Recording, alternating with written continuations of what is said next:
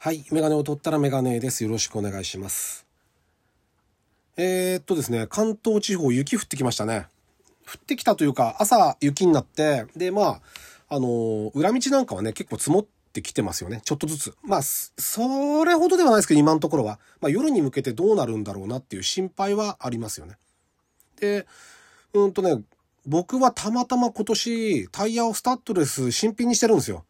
まあその替えの交換のサイクルだったんで、で、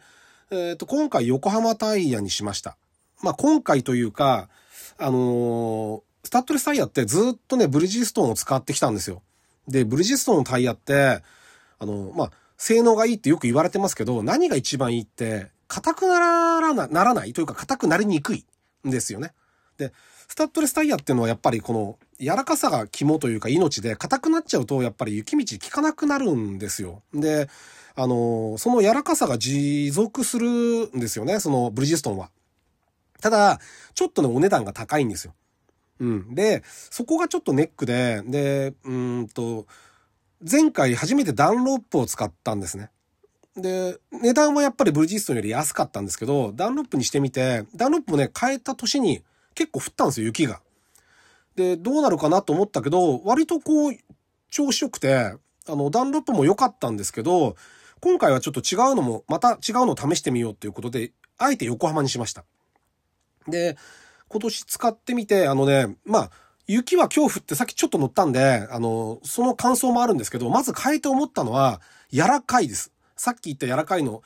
中でも、今まで乗ったスタッドレス、タイヤの中でも一番柔らかく感じますね。あの、いわゆるドライの路面だと、車がね、なんかふにゃふにゃふにゃ動いてる気がするぐらい。それ気のせいなんでしょうけど、多分。あの、で、これがノーマルタイヤだったら怖いですよ。ノーマルタイヤでフラフラしてるタイヤは、あるらしいですけど、あんまり安くてカチカチのやつとかで、一部あるって聞いたことはありますけど、あの、スタ怖いですけど、まあ、スタッドレスタイヤってのはそもそもが雪道とかね、まあ、凍ったところ、まあ、凍っちゃうと多分、いくらスタッドレスでもダメなんでしょうけど、ある程度までは行く、大丈夫だと思うけど、それ以降、ダメなんでしょうけど、あの、設定がそもそもそこにあるんで、だから、ドライの路面では止まらないし曲がんないのが当たり前なんですよね。柔らかくていいんですよ、だから。それはもう、あとはドライバーが気をつけることで、だから、スタッドレスタイヤでぶっ飛んでいく人いますけど、あれ、危ないですよね。本当危ないと思います。もう絶対止まらないし、絶対曲がらないから、あの、限度を超えちゃうと。だから、あの、スタッドレスタイヤに変えたら、雪が降ってなくても慎重に。まあ、いつも慎重の方がいいんですけど、より慎重に運転するべきなんですよね。で、雪が降った時は、まあ、またね、あの、それでスタッドレス、俺はスタッドレスなんだって運転したら、それも危なくて事故っちゃうんで、あの、より気をつけるんですけど、とにかくドライの路面からして柔らかくて、で、これはちょっと雪降ったら、どんな感じなんだろうなって思ってたんですよ。そこに来て今日ちょっと降ってて、で、まだ、そんなでもないですけど、雪がある程度積もってるところがあったんで、で、うんと、大きい通りとか、人がいるようなとこでやっちゃダメですよ、絶対。あの、まっすぐな道とかで、もうガランガランの前後、人も車もいないところがあったらやってみてもらいたいんですけど、ちょっとこうブレーキとか踏んでみて、どれぐらいグリップするのかっていう、どれぐらい止まるのかとか、それをね、チェックするといいですよね。なんか、や、皆さんやってるんですかね？僕はね、結構やってみるんですよね。ああ、これぐらい踏んだらロックするんだとか、ちょっと凍ってるところがある路面とかあるじゃないですか。雪降った次の日とかで。すると、あ、これぐらい柔らかい雪のところぐーってブレーキ踏んでて、これぐらいだけど、凍ってるところで瞬間でガッガッってロックしたりするんですよ。ABS がガーッって動いて。だからこれぐらいで止まるんだとか、ここ乗るとこうなるんだっていう感じがやっぱりわからないと、雪国の人ってのは多分それをもう体で分かってるんですよね。多分。だから平気なんだと思うんですけど、ちょっとね、あの雪があんまり降らない地方、こっちの関東とかもそうですけど、の人は、多分やっておいた方がいいと思うんですよね。何でもそうですけど、だから、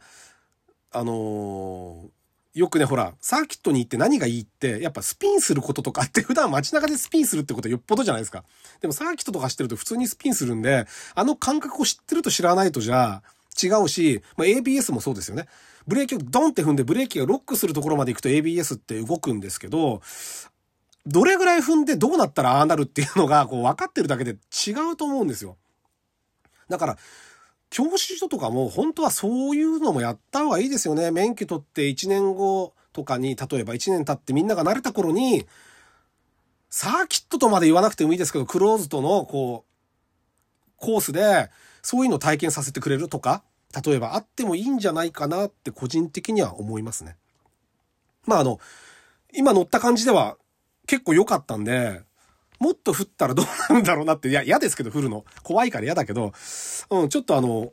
結構期待が持てるんじゃないかなって思ってますけどね。横浜なかなかいいですね。あの、夏タイヤも横浜にして、で、今回横浜、前回はね、夏も冬もダンロップだったんですけど、今回はあの、横浜にしてみて、あの、タイヤの違いっていうのもあって面白いですよね。まあ、常に毎年進化してるもんだから、今の例えばダンロップとか今のブリヂストンってまた僕がの知ってる、あの、そのメーカーとは違うと思うんで、あの、どんどんどんどんタイヤの性能って良くなってるから、常に新しいものをなるべく、あの、タイヤを使った方がいいんだろうなとは思いますよね。はい。ブリヂストンのってね、柔らかいからついつい長く使っちゃうんですけど、できればやっぱり変えた方がいいですよね。うん。それは思ってます。はい。というわけで、第309回ですね。ラジオにメガネ始めたいと思います。よろしくお願いします。はい。でですね、えっと、最近ちょっと F1 の話をしてなかったんでしようかなと思ってます。で、ここのところあの、結構ニューマシンラッシュというか、発表会が結構あったんですよ。ただ、あの、最近は割とその、まあ昔からそうなんですけど、そあのある意味、手の内は見せないじゃないですか。ニューマシン発表会で全部手の内見せちゃって、最新のマシン乗っけちゃったら、すぐね、真似されちゃうから、みんな隠すんですよね。だから全体のフォルムはニューマシンだけど、空力パーツに関しては去年のものを使ってますとか、そういうのは結構あるんですけど、今回もどっちかというとカラーリング発表会みたいな感じ。で、一番やっぱり目玉になったのレッドブル。あの、レッ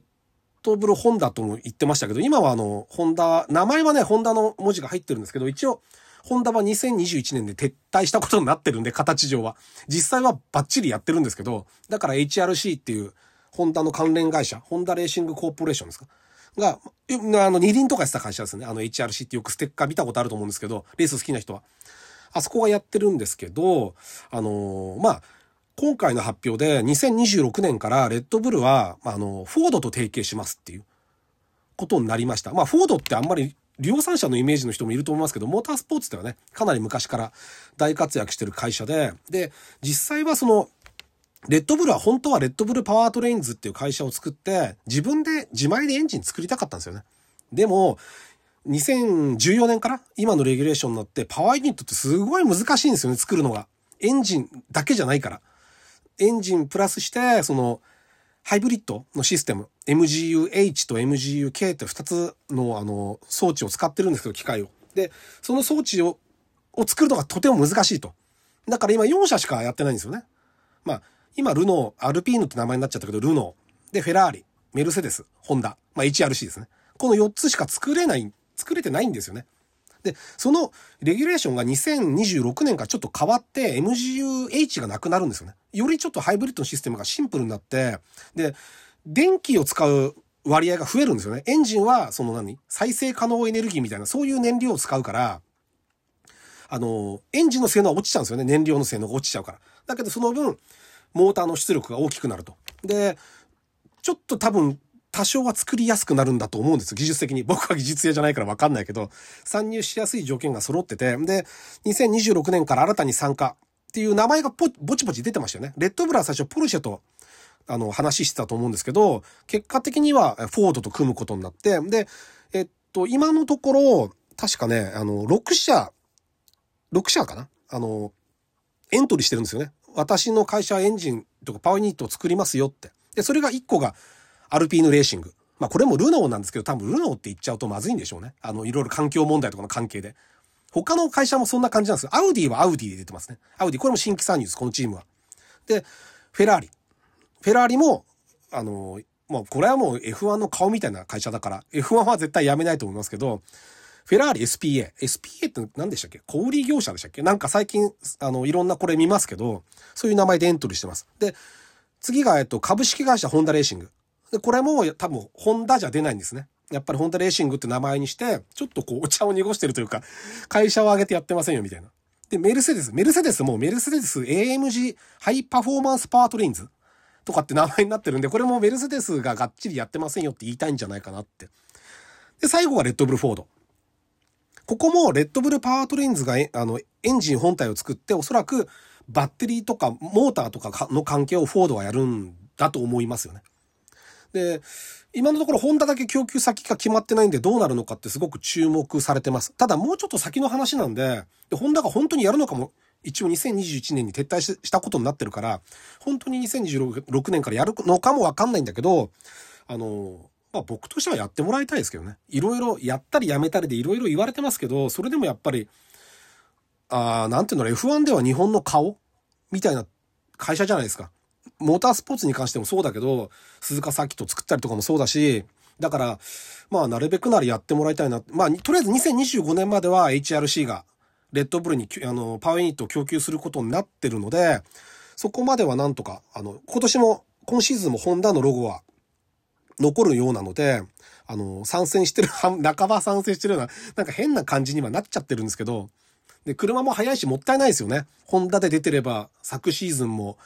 ね、あの、ぶっちぎりでチャンピオン取ってるんで、それがね、ちょっと、もったいないんですけど、でもそれでもやっぱりやってくれることに価値があるんで、ぜひ頑張ってもらいたいですよね。あの、頑張ってもらいたいと偉そうだけど、ぜひ応援したいなと本当に、心から応援したいなと思ってます。はい。あの、早くね、シーズン始まるの楽しみだなって、あの、あの、思ってます。はい。皆さんも興味ない人多いと思うんですけど、ちょっと心のどっかに思っててくれたら嬉しいなと思います。はい。というわけでメガネを取ったらメガネでした。ありがとうございました。